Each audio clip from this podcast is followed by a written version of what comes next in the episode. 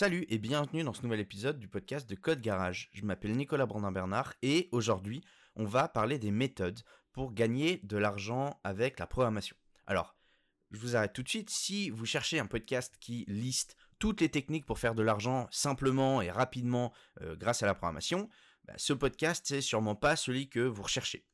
Moi, ce que je veux vous faire découvrir aujourd'hui, c'est toutes les différentes méthodes euh, pour générer des revenus, certes, mais plus ou moins conséquents et également plus ou moins réguliers selon votre philosophie, vos envies et vos compétences.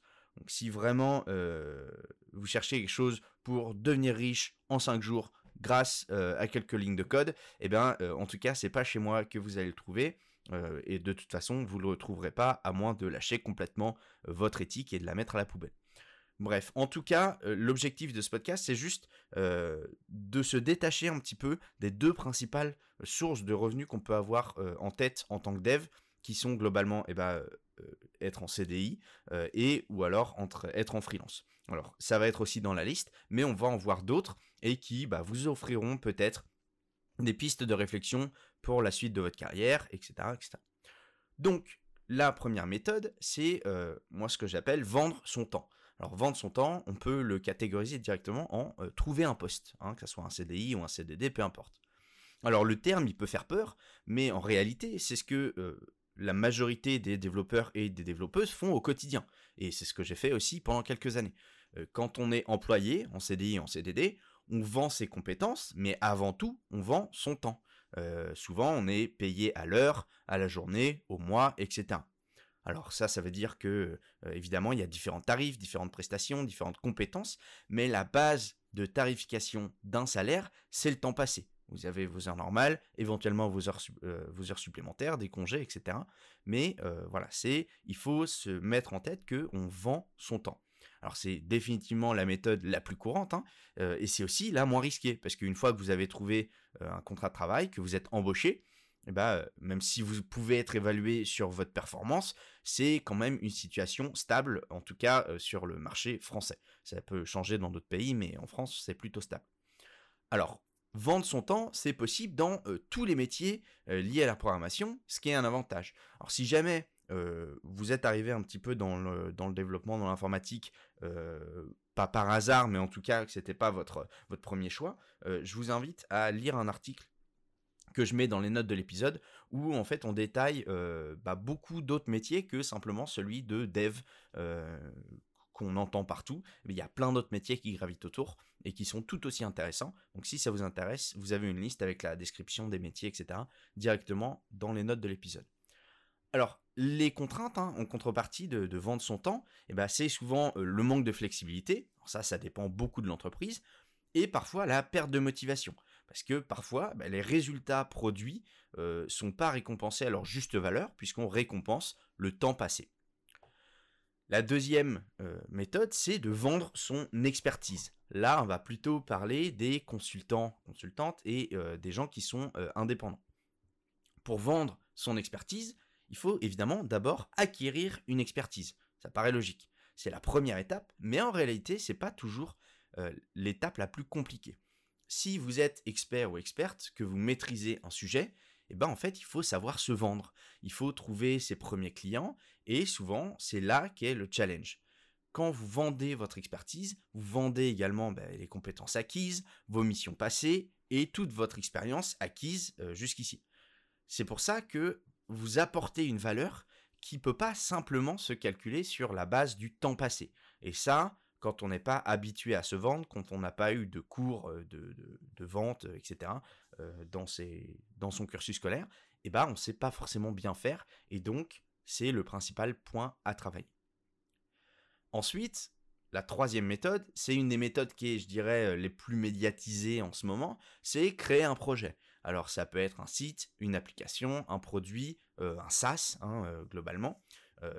créer un produit ou un service, et le vendre, c'est souvent catégorisé comme un revenu passif.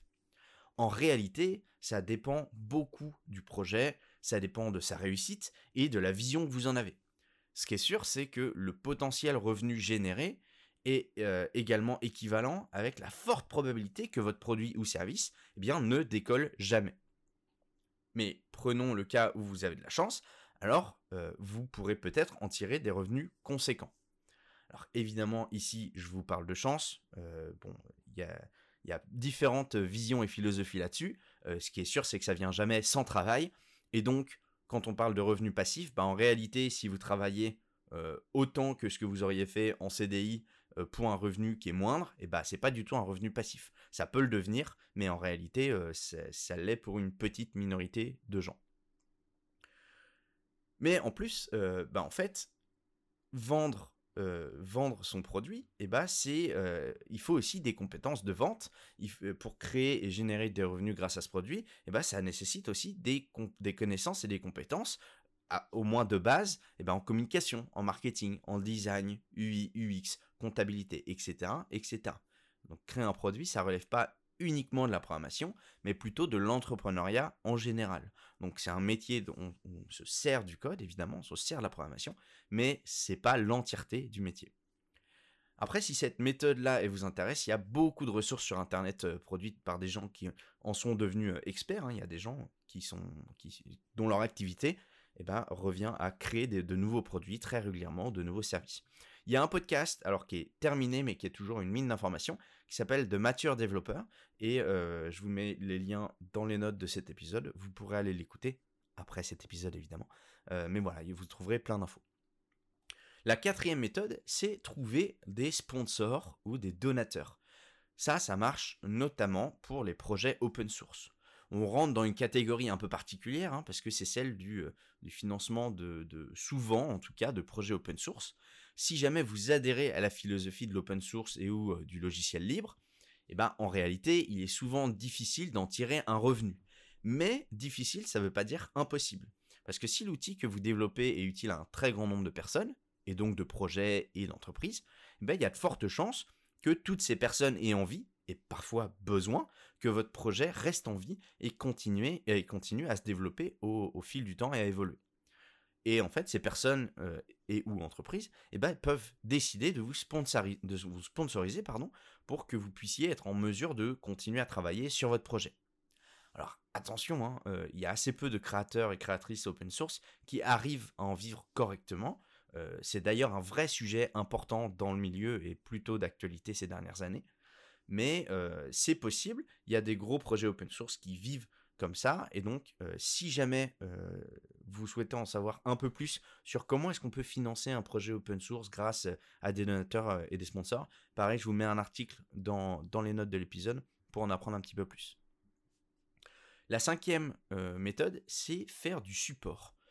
et on, reste encore un petit peu dans les projets open source parce que il y a certaines personnes qui ont trouvé des compromis, une espèce de compromis hybride, qui est de développer un projet et le mettre en open source, hein, accessible gratuitement et tout ça, et créer une, entreprise lucrative pour proposer du support. Euh, ça peut être du support technique euh, sur euh, bah, la création de plugins ou peu importe. Ça peut être du support sur l'utilisation aux clients du projet. Alors, pour que cette méthode-là fonctionne, il faut d'abord que le projet soit utilisé massivement par des entreprises, mais quand il est en place, il peut réellement devenir viable à long terme. La sixième méthode, et dernière méthode d'ailleurs, c'est trouver des bugs et des failles dans du code existant. Euh, c'est ce qu'on appelle aussi le bug bounty. C'est une activité là qui est plutôt réservée aux spécialistes de la cybersécurité plutôt qu'aux devs à proprement parler, mais il existe des cas particuliers. Donc cette méthode, j'ai dit, c'est le bug bounty. Euh, en gros, il s'agit de trouver des entreprises qui offrent des récompenses pour certains bugs ou failles de sécurité trouvés sur leur site, leur logiciel, leurs apps.